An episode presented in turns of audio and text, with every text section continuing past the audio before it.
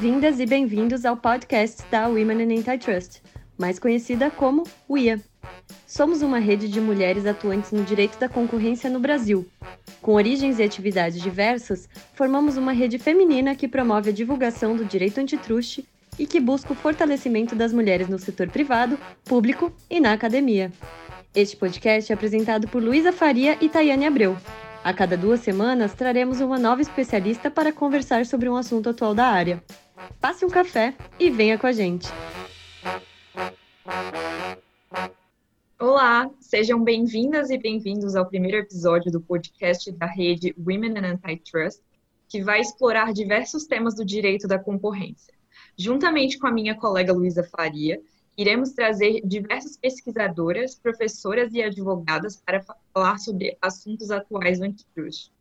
Já me apresentando, eu sou a Tayane Abreu, advogada formada pela Universidade de Brasília e atualmente mestrando em concorrência e propriedade intelectual na Université de Liège, na Bélgica. Eu sou Luísa Faria, também formada pela Universidade de Brasília e atualmente analista de políticas e indústrias da Confederação Nacional da Indústria.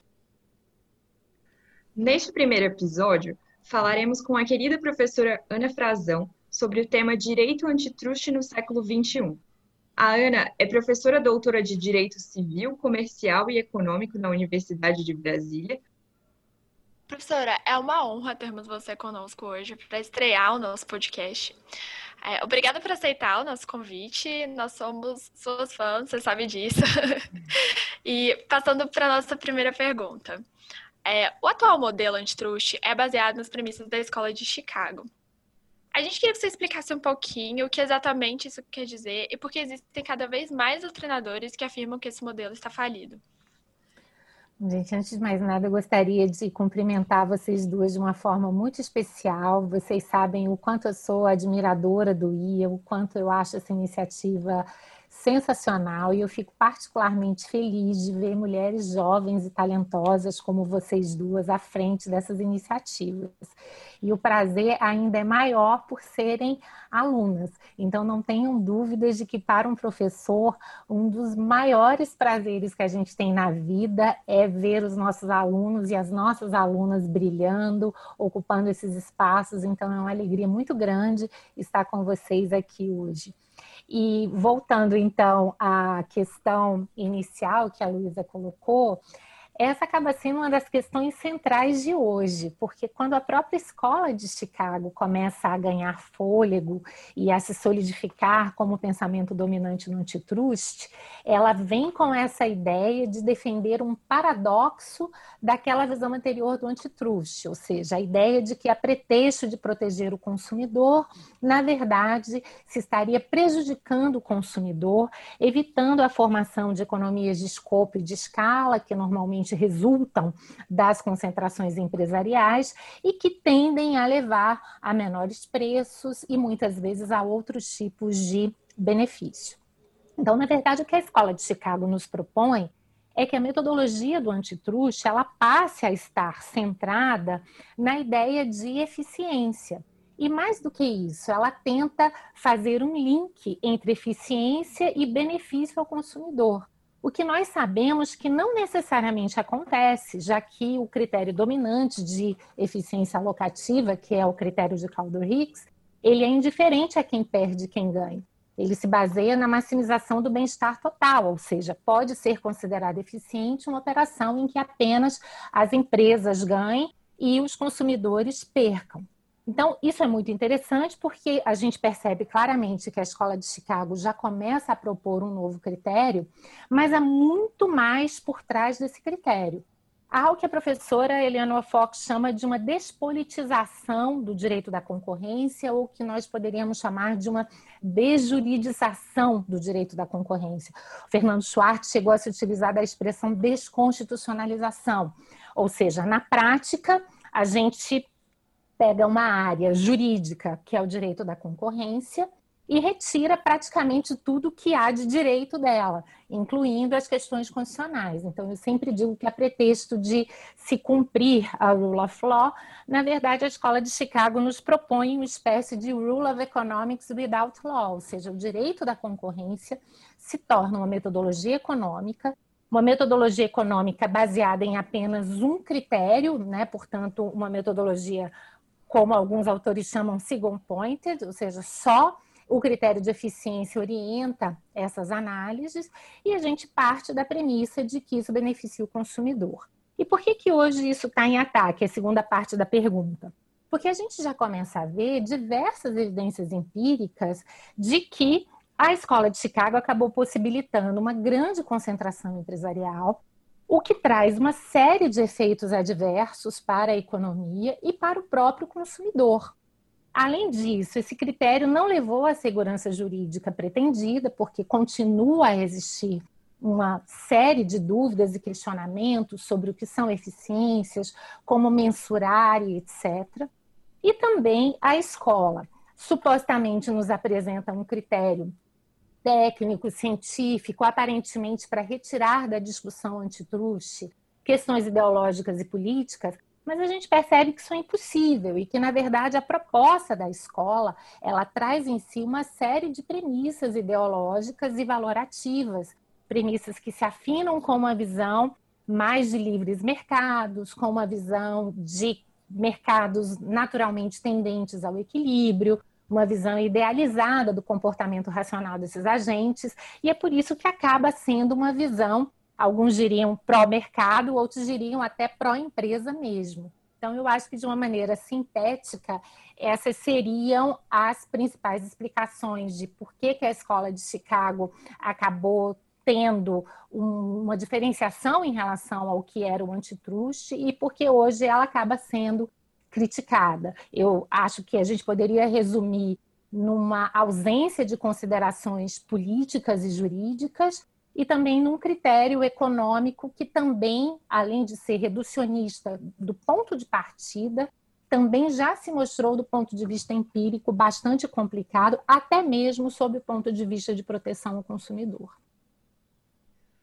É, obrigada, professora. É, partindo para a minha primeira pergunta, é, assumindo que a, a, a, premissa de que o modelo de antitruste atual ele está falido e que seria maléfico do ponto de vista é, de permitir concentrações que colocam em risco as democracias, quais seriam os pontos focais para o desenvolvimento de uma nova política antitruste?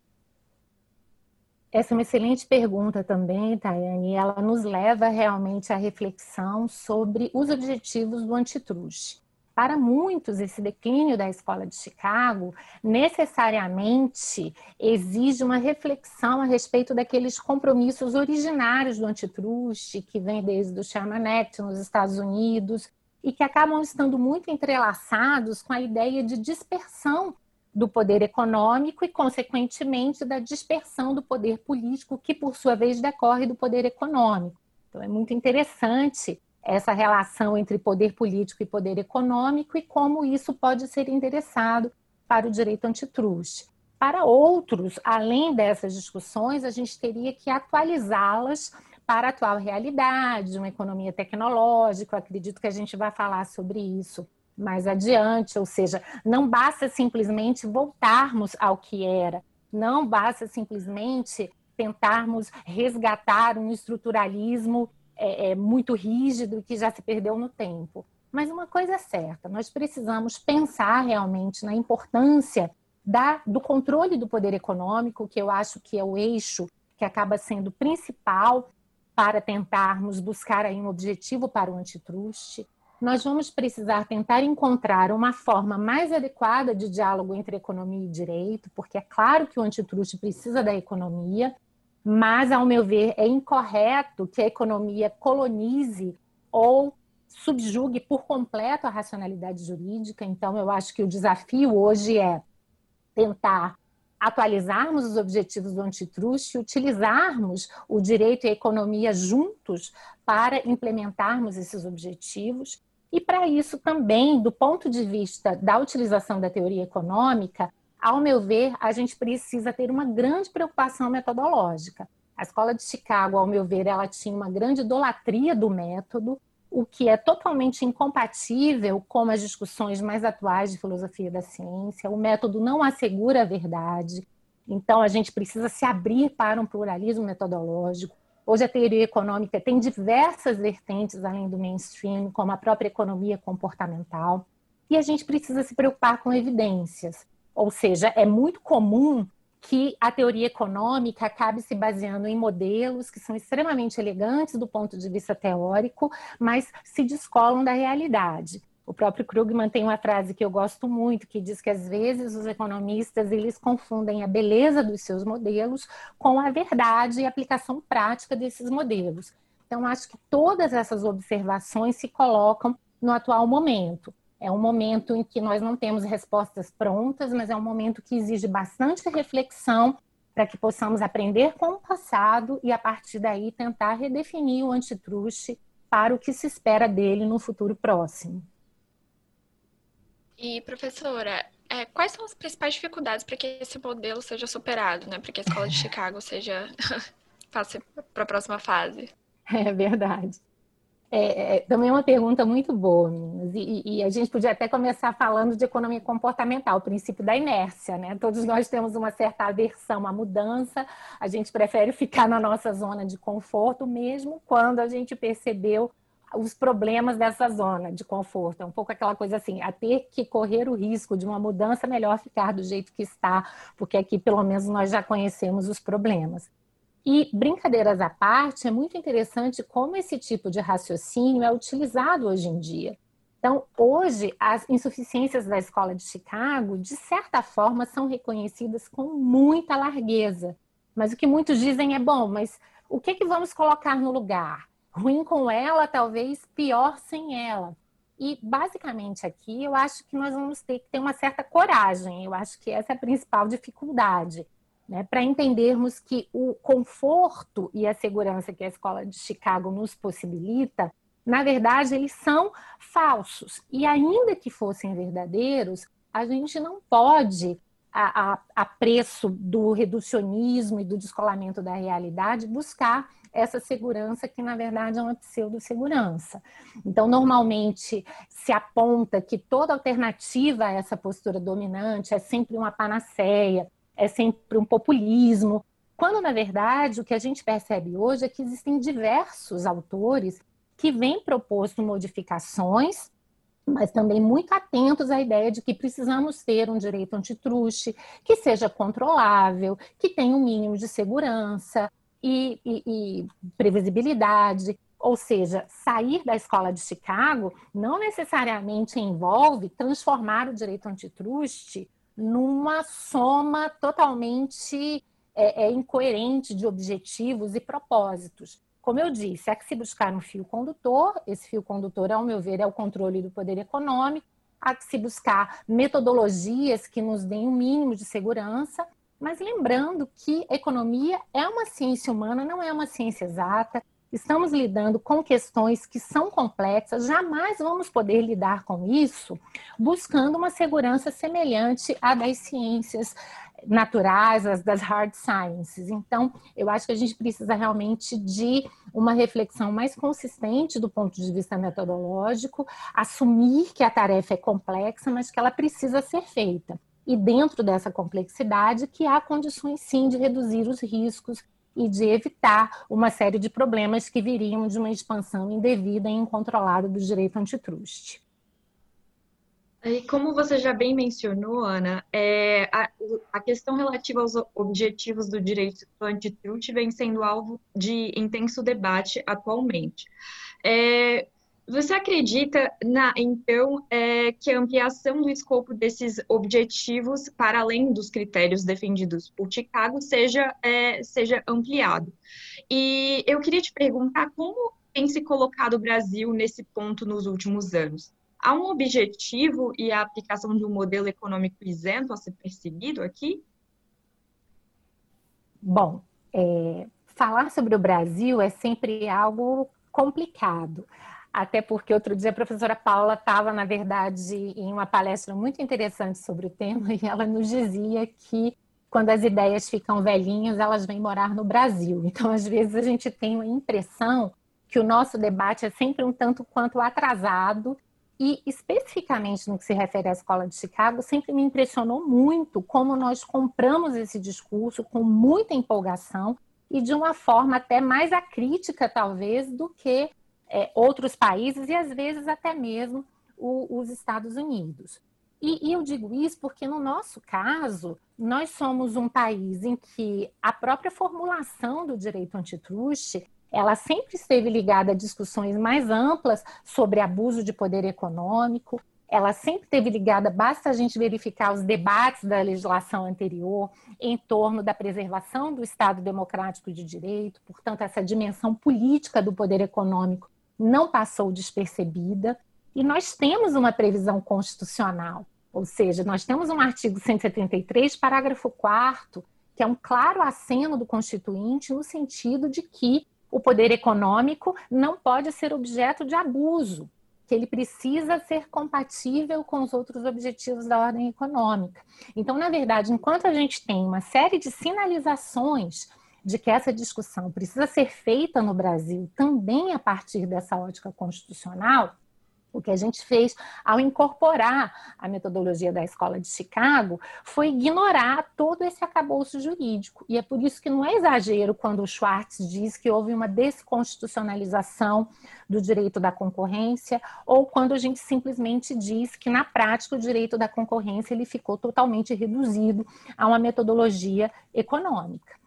Agora, dito isso, então, direito da concorrência é direito. Ele, portanto, precisa dialogar com os princípios da ordem econômica constitucional, o que não quer dizer que a gente também não vá levar em consideração a importantíssima e fundamental teoria econômica, porque a gente precisa estar atento também aos efeitos de todas essas regras e de todos esses princípios. E aí, diante do que me foi perguntado, né, como é que fica a questão dessa, desses objetivos e desses modelos econômicos? Eu parto da premissa, gente, de que não há neutralidade absoluta nem mesmo na ciência. Então, nenhum modelo econômico ele é isento. Todos eles estão impregnados, claramente ou não, implicitamente ou não, de uma série de premissas que são valorativas. A própria escolha do problema pelo cientista envolve um juízo de valor. Saber que fatos, mesmo no, método de observação empírica, saber que fatos serão selecionados, como eles vão ser interpretados, tudo isso envolve escolhas valorativas. Então, ao meu ver, a gente não pode ignorar isso, pelo contrário, a gente tem que cada vez mais explicitar essas escolhas e essas premissas valorativas ideológicas que permeiam as análises econômicas e, de certa forma, toda a análise científica, especialmente no âmbito das ciências sociais. E mais do que isso, a gente tem que ampliar esse debate. Então, quanto mais metodologias, quanto mais vieses puderem ser utilizados na análise de um problema, me parece que isso só tende a enriquecer aquele tipo de questão. Então, esse para mim acaba sendo o grande desafio. A gente tem que resgatar aquilo que é de direito, do direito antitruste, mas também continuar trabalhando com a economia, apenas sem aquela perspectiva tão reducionista e single pointed né, da, da escola de Chicago. Então, o problema aqui não é a utilização da economia, é como a economia é utilizada nos termos da escola de Chicago. Eu acho que esse é um ponto fundamental para essa análise. É, professora, é, como a Escola de Chicago utiliza modelos econômicos, a gente sabe que a, o objetivo maior deles é, é prever o que vai acontecer com os mercados, não é mesmo? Principalmente na análise de controle de concentrações. É, você acha que a capacidade preditiva das análises desempenhadas pelas autoridades consegue efetivamente entender os efeitos gerados por essas concentrações e endereçar os problemas que se colocam ou não? Eu é muito interessante essa sua pergunta, até porque hoje a gente está trabalhando com a própria ideia de regulação por resultados, análise de impactos regulatórios, etc. Mas a gente precisa entender que, embora seja importante e extremamente útil tentarmos antecipar o futuro, especialmente quando estamos lidando com questões altamente complexas, como é a questão dos mercados, a capacidade preditiva de qualquer ciência, incluindo a da ciência econômica, é extremamente limitada.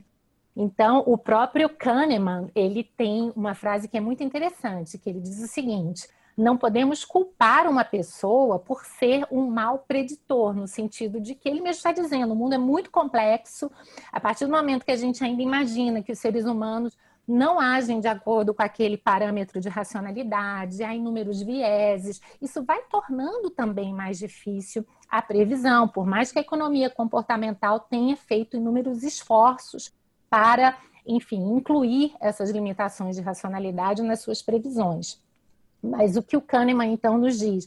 O errado não é uma má predição. O errado, o erro, no caso, é achar que podemos fazer boas predições considerando todo esse arcabouço da ciência. E é muito interessante que os ganhadores do Prêmio Nobel de Economia, de, é, é, o do Floyd Banerjee, de 2018, num livro que é excelente, que se chama Good Economics for Hard Times, eles associam o que eles chamam de bad economics exatamente a essa economia preditiva que acha que é capaz de antecipar o futuro plenamente.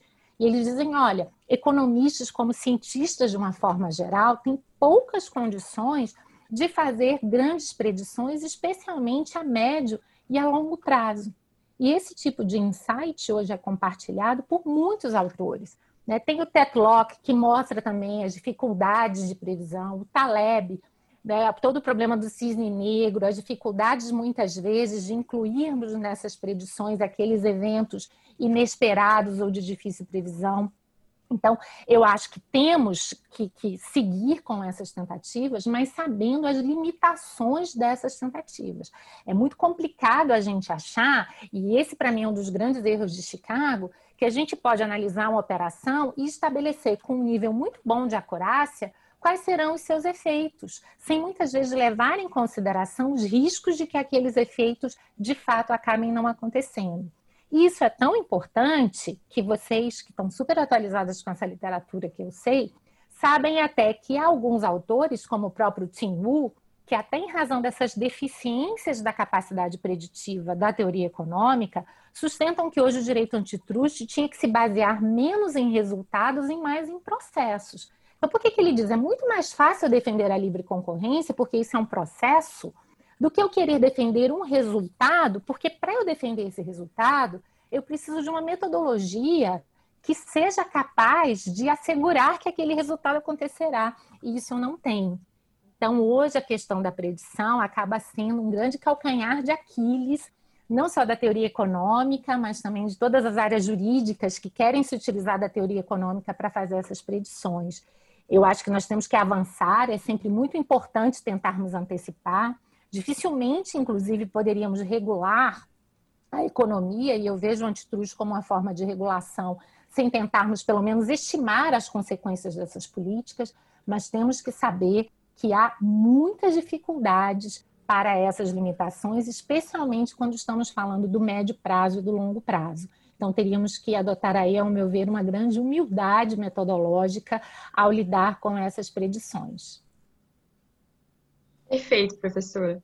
É, nós estamos vivenciando um período de crise no Brasil que, segundo algumas previsões, é, tende a se agravar em 2021, com as consequências da pandemia da Covid-19 e com o fim do auxílio emergencial fornecido pelo governo brasileiro. Jo Joseph Stiglitz uh, defende que no período pós-Grande Depressão foi justamente o Estado quem ajudou a fazer os mercados funcionarem como era suposto, reduzindo o espaço para a fraude e para o engano dos consumidores e aumentando a concorrência. A desregulamentação com Reagan, no entanto, produziu o oposto, aumentando o número de fraudes e prejudicando a concorrência. É esse o tipo de atuação que devemos esperar no nosso país? Como, se, como deve se portar a autoridade antitruste diante disso? Certamente eu acho que não é esse o tipo de atuação que devemos esperar no nosso país. Eu acho que o que a gente precisa é entender um pouco de história e da conformação dos próprios jogos de poder que levaram a esse tipo de situação. É, o Stiglitz, que também foi mencionado, ele tem uma frase que é muito interessante, e, aliás, vários autores mais recentemente enfatizam isso, que essa discussão entre regulação ou desregulação, como se fosse um trade-off, ela é totalmente impertinente, porque não há propriamente livres mercados, os mercados dependem da regulação jurídica por mais que eu já tenha estudado mercados desde a época da Idade Média, o único mercado que eu conheço sem regulação jurídica é o mercado do crime. Com exceção desse mercado, todos os demais eles irão precisar de uma maior ou menor regulação jurídica e uma maior ou menor utilização de instrumentos de direito privado, que vão desde contratos, proteção de propriedade, uma série de outras questões, até mesmo os instrumentos de direito público.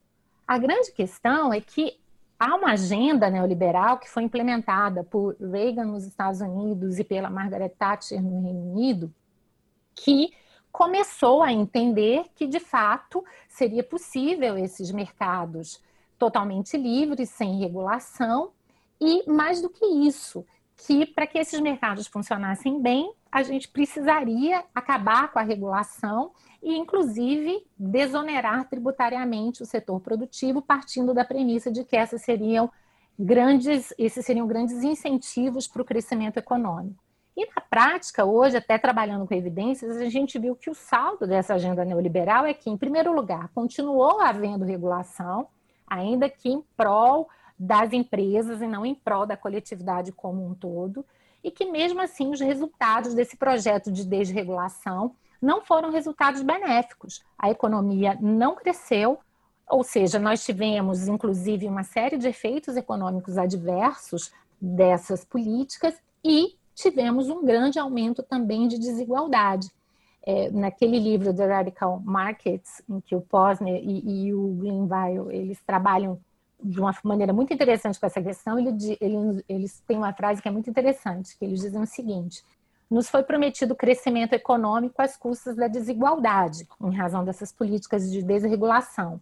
Não tivemos esse crescimento econômico, mas tivemos sim um grande aumento da desigualdade, com inúmeros efeitos adversos para o próprio crescimento econômico, porque hoje é uma literatura muito consistente, inclusive com base em evidências empíricas, de que a desigualdade na atualidade ela compromete o crescimento econômico. Ou seja, ela vai no âmago daquela questão de que não tem essa do bolo crescer para distribuir, porque hoje o bolo simplesmente não está crescendo. E como vocês colocaram na pergunta, tem que haver regulação, porque se o mercado é um jogo, a gente precisa assegurar que esse jogo tenha regras minimamente adequadas. Ele não pode ser um jogo sujo. O Chile e o Akerlof, eles têm várias obras dizendo isso. Olha, se a gente fosse partir da premissa de um livre mercado, provavelmente o que iria ganhar não era o mais eficiente, era aquele capaz de praticar mais ilícitos, mais fraudes, mais enganos e mais manipulações. Então, essa questão ela é totalmente desatualizada. Até porque, se a gente for resgatar a ideia de livre mercado do Friedman, ela tem sempre a, por base a ideia de que aqui os agentes estão competindo pelo mérito. Acontece que até para que haja uma competição pelo mérito, você precisa ter regras do jogo que possibilitem que essa competição pelo mérito aconteça. E nesse sentido, a regulação será fundamental desde a regulação do direito privado, que tem regras, por exemplo, que impedem a concorrência desleal, até mesmo a regulação que é feita pelo antitruste, que quer evitar que alguns agentes consigam determinadas posições de mercado, não em razão da sua eficiência, dos seus melhores produtos e serviços, mas sim em razão da capacidade que tem de abusar da sua posição dominante e outros aspectos. Então, é, acho que no nosso país a gente precisa estar muito atento a essa discussão. Hoje já existe uma literatura muito interessante, muito baseada em evidências em torno disso. E essa postura, e quando a gente acompanha o debate que vem acontecendo na Europa e hoje até nos Estados Unidos, é sempre uma postura que diz: olha, aquela ideia da agenda liberalizante do, do Reagan e da Thatcher, ela não funcionou. Hoje a gente precisa sim de pensar em regulação, hoje a gente precisa sim de pensar em antitrust. O que não quer dizer que essa regulação ela possa ser ampla, que ela possa ser descuidada. Então, voltando ao Stiglitz, a grande questão agora é saber qual é a medida da regulação. Como vamos fazer para atingir esses objetivos? Mas, ao meu ver, hoje, sustentar uma pauta desregulatória absoluta, é como diria o Krugman, é, é uma zombie idea, né? aquela ideia que já deveria estar morta porque está totalmente superada pelas evidências empíricas, mas só subsiste porque existe muito dinheiro financiando a subsistência dessas ideias, ainda que totalmente contrárias às evidências empíricas.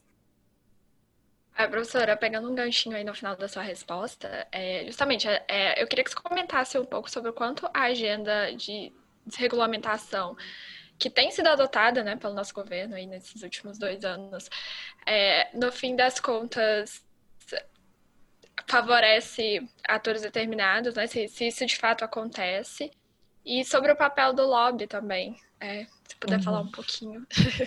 Não, são, são ótimas questões, Lisa, sem dúvida que sim. Né? Porque o que a gente percebe? Quanto mais os agentes conseguem concentrar poder econômico, mais eles também conseguem exercer poder político para que possam tentar se entrincheirar naquelas suas posições. E a, a, interferência do poder econômico no poder político pode se dar de diversas maneiras, que vão desde o financiamento de campanhas até mesmo o lobby. O lobby em si, ele não é um problema. Na, na verdade, a gente parte da premissa de que todos os grupos de interesse de uma determinada sociedade, eles poderiam e deveriam ter também instrumentos de representação e pressão e participação nesse processo democrático. O grande problema é quando a gente percebe que apenas o lobby daqueles, é, digamos assim, da elite econômica, daqueles que estão financiando campanhas direta ou indiretamente, é que consegue ter algum grau de adesão. O, o Lawrence Lessig, num livro interessante que chama America Compromised, ele cita um dos maiores estudos da, feitos na, nas ciências sociais dos Estados Unidos, um estudo empírico, e que tenta mostrar como o Congresso norte-americano reage diante das opiniões do eleitor médio. E ele diz que quando as pautas são da elite econômica, a reação do Congresso, ou seja, há uma correlação enorme. Quando as pautas são do cidadão comum, não há praticamente nenhuma correlação. Então, a conclusão dele é de que, olha, uma república ela precisa minimamente representar todas as pessoas. Eu não estou nem falando de uma igualdade absoluta, mas de uma representação mínima. E, e é o que ele diz: eu não posso considerar os Estados Unidos uma república, ele está falando diante da realidade dele, porque o nosso sistema nem mesmo tenta essa representatividade. Ele está totalmente, digamos assim, colonizado, o sistema político, pelo poder econômico, que é, na prática, quem acaba ditando essas cartas. Então, isso é muito importante, porque em muitos casos a gente percebe que essa agenda é, de desregulação, essa agenda liberalizante, é uma agenda que é financiada e difundida no interesse de uma parcela muito pequena da população, mas que tem condições realmente de tentar impor esse tipo de mentalidade por diversas formas, seja no governo, por meio do lobby, seja por meio de think tanks, do convencimento da opinião pública, ou seja, de fato você tem uma rede extremamente eficiente e há um mercado de ideias, né? O Stiglitz fala isso. Hoje existe uma batalha ideológica, né? O George Soros fala isso. A gente não pode ignorar que nos mercados também existem lutas de classe, é o que ele diz. E a minha classe está ganhando. Ou seja, por mais que a economia neoclássica tente extrair as relações de poder das discussões econômicas, essas relações existem. E é muito claro como hoje elas ditam a maior parte das premissas que acabam determinando a regulação da economia em vários países. Eu acho que essa é a realidade dos Estados Unidos. Estamos agora no momento de transição de presidentes, ou seja, podemos ter uma outra realidade, mas sem dúvida nenhuma é também a nossa realidade brasileira, né? Ou seja, tanto que todos nós sabemos que muito do apoio que se conseguiu em torno do atual presidente veio também da elite econômica, que teve até disposta a flexibilizar alguns pontos em relação aos quais talvez ela não fosse tão favorável ao presidente, exatamente em torno dessa pauta econômica, dessa agenda, digamos, de, de livres mercados. O grande problema é que, mais uma vez, eu volto àquela afirmação da Paula Forgione. Né? Muitas vezes eu acho que a discussão brasileira ela fica muito atrasada. Parece realmente que quando as ideias estão velhinhas, elas vêm morar no Brasil e muitas vezes parece que a gente está discutindo temas à luz de conhecimentos e evidências de 20, 30 anos atrás, como se nada tivesse acontecido desde então. E talvez isso se explique quando a gente percebe que a questão aí não é propriamente científica, ela não é propriamente econômica, ela é essencialmente política. E é por isso que ela vai depender essencialmente dos jogos de poder e da estruturação do poder que cada país tem.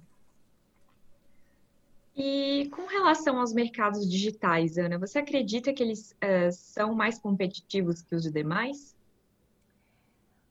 Olha, essa é uma pergunta super interessante, e é até difícil realmente da gente dar uma resposta, porque é difícil também a gente falar em mercados digitais como se fosse algo unitário e homogêneo. Né? Então, se a gente for parar para pensar o quanto que a internet reduziu de custos de transação, é, é algo realmente incrível. Né? O quanto a internet possibilitou que novos inventores, que hoje muitas vezes é, são influenciadores, que são criadores de conteúdo em diversas plataformas, que, portanto, ingressam muito facilmente nesses mercados, tornando-os muito competitivos. Então, em algumas questões, eu acho que sim, esses mercados eles são mais competitivos que os demais. Mas a gente não pode esquecer uma circunstância muito importante desses mercados. Quando a internet chega, se a gente for dar uma olhada na literatura dos anos 90, começo do, do, dos anos 2000, a gente vai perceber que há uma grande empolgação em torno da internet, porque ela é vista de fato como uma proposta de emancipação, de democratização, de acesso, né? Todos podem agora se comunicar, todos podem empreender. Então, o mundo mudou e um novo paradigma se constituiu. Porém, com o passar do tempo, o que, a gente foi percebendo? Que é muito difícil lidar com excesso de informação. Se a gente tinha que lidar com a ausência, hoje a gente tem que lidar com o excesso.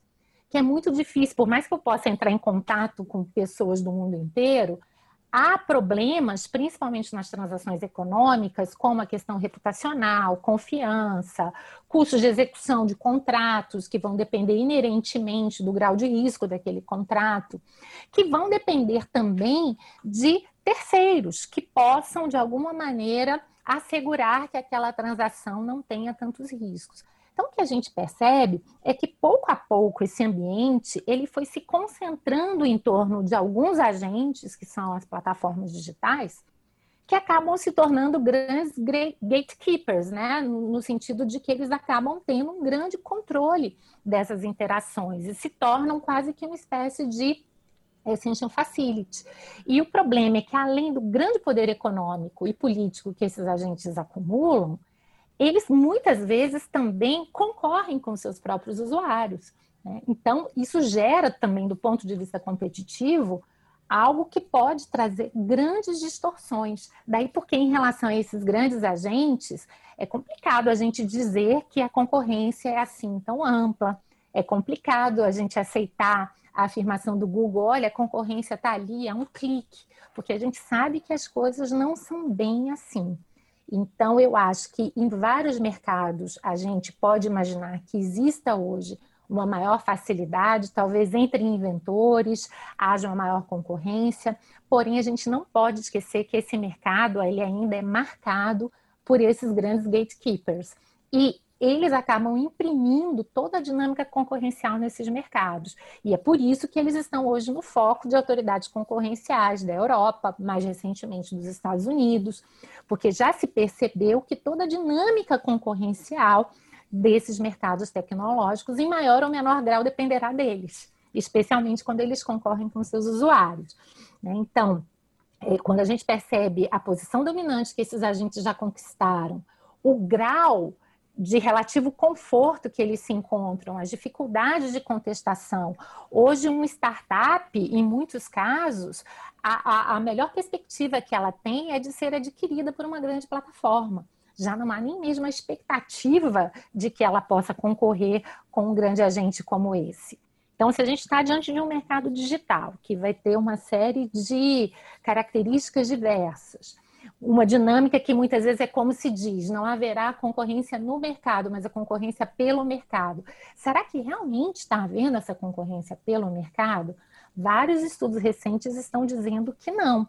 Ou seja, ou a gente controla melhor a, a performance e, e a atuação desses gatekeepers, ou de fato a gente pode chegar a um nível de concorrência que seja até inferior à dos mercados convencionais, que por sua vez também passam a depender cada vez mais desses mercados digitais, no sentido de que passam a depender também desses grandes gatekeepers, né? Então vejam que, que as atuações deles elas trazem repercussões não só propriamente naquela economia que tradicionalmente nós chamamos de digital, mas ela se espraia por toda a economia, porque hoje, em maior ou menor grau, imagine um varejista que não tem acesso, por exemplo, à Amazon ou a outras grandes plataformas nesse sentido. Ele está lá na economia do mundo real, mas ele precisa ter esse contato com o mundo para muitas vezes poder oferecer o seu produto ou o seu serviço. E dependendo de como esse agente reaja a ele, poderá haver um estímulo da concorrência ou não, ainda mais quando ele cria barreiras, quando ele prioriza seus próprios serviços, quando ele age com conflitos de interesse. Então, não é uma pergunta fácil, embora seja muito atual, mas eu, eu acho que nós não podemos é, é, ceder facilmente àquela resposta mais ingênua de achar, não, a tecnologia é sempre muito positiva, a concorrência está um clique, qualquer hora surge uma outra destruição criativa. No mínimo, a gente tem que verificar se realmente hoje existem condições viáveis para que inovações possam ser o grande motor do crescimento econômico. E eu, particularmente, tenho dúvidas de que em mercados tão concentrados e com agentes que detêm esse grau de poder, isso possa estar acontecendo. Professora, é... quais são os efeitos desse crescente protagonismo das plataformas digitais para as análises antitrust? Ou seja, é... quais, você acha vão ser os, os, os estentas que vão começar a ser observados pela autoridade nesse cenário daqui para frente? Olha, Luísa, essa pergunta é fascinante, até por ser muito difícil, porque as plataformas elas nos trazem o primeiro desafio, que é o de tentar compreender o poder. Vejam que com a escola de Chicago, a gente adotou uma posição de relativo conforto, em que o poder é visto sob uma perspectiva mais reducionista muito vinculada aos seus efeitos econômicos e, notadamente, ao efeito de aumento de preço. E aí, de repente, a gente começa a pensar nessas plataformas digitais que, inclusive, oferecem serviços gratuitos, pelo menos do ponto de vista pecuniário. Alguns diriam não, eles são, inclusive, muito bem pagos, porque os nossos dados pessoais valem muito. Mas vejam que, na prática, o fato de não se exigir uma contraprestação em dinheiro já traz uma dificuldade adicional para a utilização de uma série de ferramentas do direito antitruste. E mais do que isso, o que se sabe é que hoje esses agentes eles têm um poder econômico que se reflete no poder político. Recentes relatórios, tanto do Stigler Center sobre plataformas digitais, como também do próprio governo norte-americano, colocam Google e Facebook como os agentes políticos mais importantes do nosso tempo.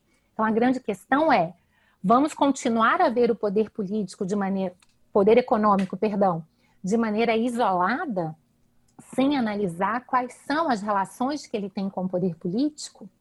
Essas plataformas hoje detêm um controle informacional e um poder de conexão enorme. Há vários estudiosos, como por exemplo Castells, que dizem que hoje o poder da comunicação é o poder mais importante que existe no mundo, porque ele se traduz tanto em poder econômico como em poder político. Então, quem tem o controle da informação e da comunicação detém todas as outras formas de poder.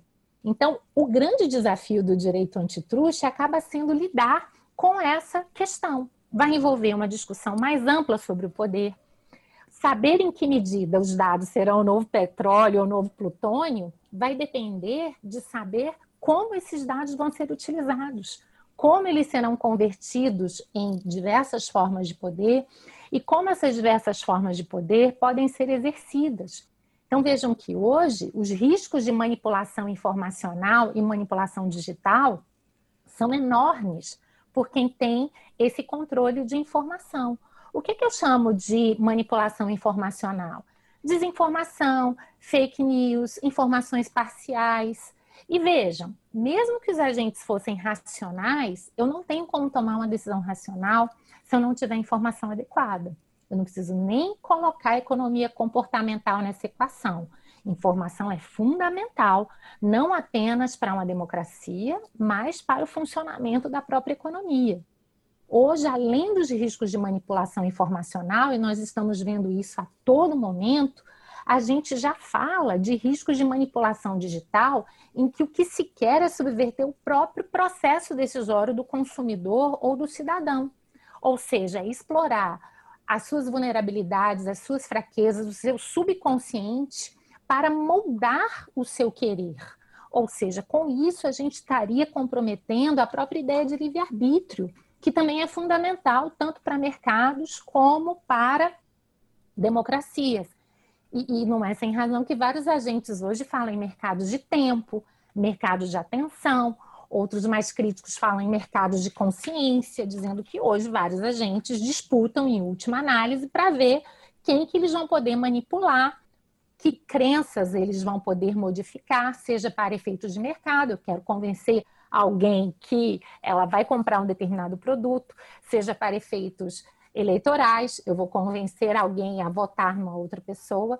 E olhem que eu estou utilizando aqui o verbo convencer num sentido bem plástico, que inclusive pode abranger a ideia da manipulação, em que não é uma persuasão, digamos assim, justa e, e, e digamos assim, transparente baseada na força do argumento, mas sim baseada na exploração das fraquezas e das vulnerabilidades desses consumidores e desses cidadãos a partir do grande conhecimento que essas grandes plataformas têm desses agentes. Então vejam, são todos desafios enormes para o direito antitruste, porque eu não estou falando apenas de preço.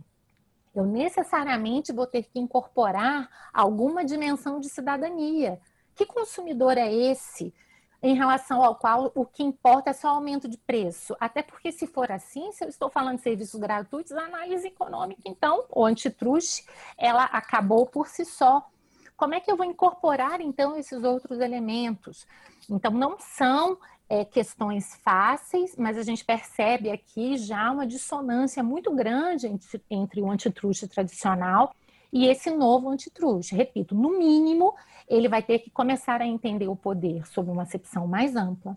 Ele vai ter que começar a entender o bem-estar do consumidor também sob uma acepção mais ampla, que não diga respeito apenas à questão de preço de produto, e a partir daí tentar encontrar alguns critérios para fazer essas análises. E sempre numa perspectiva de diálogo, né? Porque vejam hoje, falar em plataformas digitais é falar em uma regulação jurídica mais ampla do que o antitrust. O próprio Stigler Center, o relatório que eu mencionei, o relatório recente do governo norte-americano sobre as plataformas digitais, eles têm uma visão comum de que os problemas são grandes e que vão ter que ser endereçados por diversas áreas, que vão desde a regulação de dados, direito do consumidor, direito antitruste, eventualmente direito eleitoral. Então, com isso, a gente não quer dizer que o direito antitruste vá assumir essa função sozinho, mas ele também precisa tentar entender qual é a sua parcela de responsabilidade e como todas essas áreas vão poder, em conjunto, agir para resolver aquele problema que, segundo o Arari, eu concordo com ele, é o maior problema do nosso tempo que é a questão da governança dos dados privados. E se cada área começar a dizer, não, mas isso não é problema meu, e normalmente isso é um discurso muito comum no antitrude. Olha, eu fico muito preocupado com as plataformas digitais, se elas exploram dados, se elas exploram o consumidor, mas isso não é problema do antitruste. Eu digo, bom, se isso não é problema do antitruste, é problema de quem? Porque a gente está falando claramente de casos de abuso de poder econômico. Então, se o antitruste não puder atuar nessa área, realmente, para que serviria o antitruste? Eu faço até uma pergunta contrária. Né? Então, entre achar que esse problema é apenas do antitruste e que o antitruste vai poder resolver tudo, e dizer que esse problema não é do antitruste, me parece que nós vamos ter que encontrar aí um caminho intermediário, em que o direito antitruste reconheça que estamos lidando sim com um novo problema de poder econômico e saber em que medida ele vai poder endereçar, mesmo que tendo que fazer adaptações metodológicas a esse problema, sempre também respeitando outras áreas, como a governança de dados, direito do consumidor e tantas outras. Então, é, é dentro disso que eu acho que a gente tem que assumir esse risco e tentar dar um passo adiante até porque há uma série de formas de fazer isso também com os devidos cuidados. A posição de retração e de dizer que isso não é um problema do antitruste é que, para mim, não se justifica diante de tantas evidências que já existem no sentido oposto. E as recentes ações propostas nos Estados Unidos contra diversas plataformas digitais são exemplos nesse sentido. Ou seja, independentemente do resultado dessas ações, já fica claro que, no mínimo, essa discussão precisa estar na pauta do direito antitruste. E, professora, para terminarmos, a nossa última pergunta. É, a concorrência ela sempre será positiva? Há algum aspecto que possa haver uma competition overdose? Essa pergunta é ótima. Eu até tive a honra de participar de um painel com o Stuck, com o Srak, né? Que, que, enfim, são autores desse livro. E, e, e, inclusive, fiz essa primeira provocação. Eu disse: olha, eu, como leitora de vocês e, e acompanhando o trabalho de vocês, eu fiquei, num primeiro momento, um tanto quanto é, é, confusa quando eu vi o título do livro, porque até então vocês estavam sempre defendendo a concorrência, ou seja, a gente tem um déficit de concorrência, e de repente agora vocês lançam a ideia de que a concorrência pode ser também ruim. E na verdade, quando a gente vai ler o livro e se aprofundar nas reflexões, a gente percebe que, em primeiro lugar, é um livro que vai muito além propriamente do, do, direito antitruste, mesmo do direito, ele tem muitos elementos de filosofia moral e, e de discussões. Ele trata com, da concorrência num sentido muito mais amplo do que normalmente a gente trata no direito antitruste. Então, não sei se vocês viram, mas eles falam da concorrência entre estudantes, a concorrência entre empregados dentro das empresas. Eles propõem um modelo de cooperação, de altruísmo. Então, vejam, é, é algo realmente bem diferente, digamos assim, daquelas discussões mais tradicionais de concorrência. E quando eles vão aí sim tratar das discussões mais tradicionais de concorrência, ao meu ver, o problema aí não é um excesso de competição, é uma ausência de regulação, o que de certa forma eles colocam também no livro. Então, o problema é a gente achar, então o problema acaba sendo muito mais um problema de livre mercado. É a gente achar que eu desregulo tudo, coloco as empresas para competirem e isso vai resolver. Não, não vai. Porque sem aqueles parâmetros mínimos que assegura a competição pelo mérito, é o que ele diz. O que, que as empresas começam a fazer? Substitui a carne de gado pela carne de cavalo para reduzir custo, diminui o preço da manutenção das aeronaves, com maior risco de acidentes aéreos. Então, é o que ele diz: a desregulação acaba sendo a grande causa dessa overdose de competição. Então, é, esse é um livro que eu indico muito, vale muito a pena a leitura, mas eu realmente é, é, quero até dizer que, na parte que diz respeito ao antitruste, eu discordo completamente de que possamos cogitar desse cenário de, de overdose de competição. Eu acho que a gente ainda tem muito chão para trilhar para começarmos a nos preocupar com esse excesso de competição. O maior problema, quando a gente analisa a questão do ponto de vista econômico mais tradicional, não é competição. Aliás, é, é, é, é ausência ou insuficiência da competição em vários mercados hoje completamente concentrados. O problema que a gente percebe é que a competição ela não se dá num vazio. Se não há regras sanitárias que busquem assegurar a saúde e o bem-estar dos consumidores, que evitem externalidades negativas, sejam elas ambientais, sejam elas de, né, trabalhistas ou quaisquer que sejam essas ordens, na prática, a competição poderá levar a resultados que não sejam bons. Poderá levar exatamente não a uma competição pelo mérito, mas a competição pela esperteza, a competição pela manipulação, pela fraude, pelo engano. Então é por isso que competição e regulação precisam estar sempre juntos. Se bem equilibrados, não há que se cogitar propriamente desse problema de overdose de competição e acho que o próprio Stuck e Ezrak, eles de certa forma concordam com isso. Né? Esse debate é muito interessante e está disponível na, na internet depois para quem quiser assistir.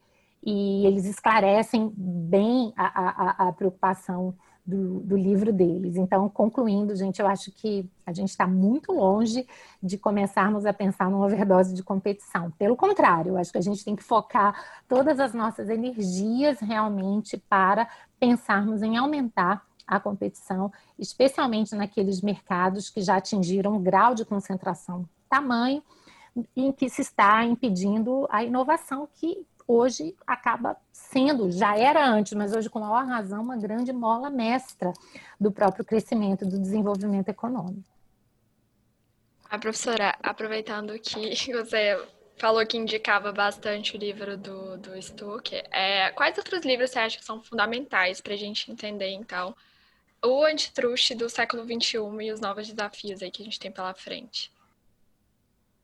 Olha, na verdade, são, são tantos livros, né? Eu, eu diria o seguinte, até puxando a brasa para minha sardinha, o, o, ano passado, eh, até em razão da demanda dos meus alunos, tanto do grupo como também da pós, que queriam bibliografia, queriam se posicionar melhor, então eu dediquei duas séries da minha coluna do Jota exatamente para fazer esse levantamento de bibliografia e de questões.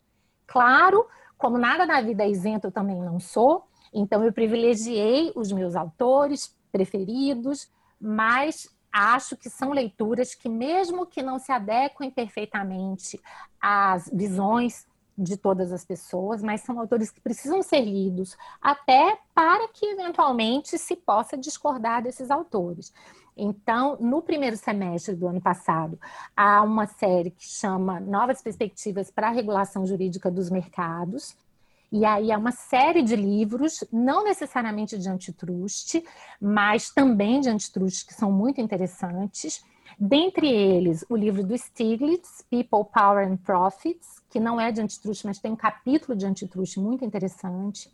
O The Great Reversal, do Thomas Philippon, que é um autor francês que faz uma pesquisa empírica muito interessante sobre os efeitos de concentração já estão nessa, nessa primeira série. E depois eu fiz uma outra série exatamente que se chama né, Um Antitruste para o século XXI e que acabou sendo o tema dessa nossa conversa tão boa, no qual também procurei mapear muitas dessas tentativas e desses esforços, porque nem sempre eles estão sistematizados no livro. Seria muito legal que a gente tivesse aquele livro bonitinho, né? Então, mas hoje a gente tem uma quantidade muito interessante de artigos. Então, eu acho que até para não ser injusta, com esses autores, eu trabalho com vários, alguns em determinados pontos, outros em outros, eu sugeriria que se desse uma olhadinha nessa bibliografia, que é uma bibliografia muito rica e que certamente vai ajudar não apenas na compreensão do antitruste, como também na compreensão da própria regulação jurídica dos mercados como um todo. Eu acho que seria essa a dica que eu daria para vocês, Luísa. Sei que é muita coisa para ler, então, pelo menos, eu procurei nesses artigos também é, é, fazer um certo esforço didático, né? Eu pensei muito nos meus alunos, principalmente de graduação, é, como é que eu gostaria que um professor me apresentasse um pouco essa matéria. Espero que tenha conseguido de alguma forma, mas pelo menos tem muito material lá, isso é fato. Mais mérito dos autores do que meu, mas pelo menos eu procurei é, é, mencionar todos aqueles que, que eu acho que merecem uma atenção para o debate em torno do antitruste. Bom, eu acho que nós podemos finalizar por aqui esse nosso primeiro episódio da Women and Antitrust. É, Ana, é, nós não temos palavras para agradecer você por ter aceitado esse nosso convite. Muito obrigada por essa aula incrível. É, pessoal, esse foi o nosso primeiro episódio. Muito obrigada mesmo, professora. É, a todos os ouvintes, muito obrigada também. Não hesitem em nos mandar sugestões ou críticas. E eu queria também fazer um pequeno uma pequena indicação. A professora Ana, além da coluna do Jota, em que, em que estão essas séries de artigos que ela mencionou, também estão disponíveis os artigos todos gratuitamente no site dela, que uhum. tem várias outras coisas, é um site incrível. E ela também tem um podcast, gente, chama Direito e Economia. Eu sou ouvinte assídua, foi o meu podcast mais ouvido de 2020, inclusive, de acordo com o Spotify. Que maravilha, adorei! É, então eu queria deixar essa indicação aí para todos os nossos ouvintes e agradecer, professor. Você sabe, nós somos grandes fãs da senhora. Ô, gente, eu que agradeço de coração pela oportunidade. Fico muito feliz de ter vocês duas brilhando aqui na condução desses trabalhos e tendo apresentado tantas perguntas e reflexões interessantes. Tenho certeza que para mim foi um enorme prazer. Contem comigo sempre. Tem uma coisa que eu gosto é de estar entre alunos e mulheres talentosas, como que aconteceu agora. Então, foi um enorme prazer. Espero também que é, todos os nossos ouvintes é, fiquem satisfeitos com essa nossa conversa e também estou à disposição no site que a, a Luísa falou, inclusive tem meus contatos, então querendo, enfim, mandar perguntas, questionamentos, eu tento responder todos, nem sempre é, é, digamos, pontualmente, porque a vida é muito corrida, mas dentro do possível eu gosto muito dessa interação com o público, então contem comigo sempre. Muito obrigada, professora Ana, e muito obrigada aos nossos ouvintes. Até o nosso próximo episódio. Obrigada, gente. Foi um prazer.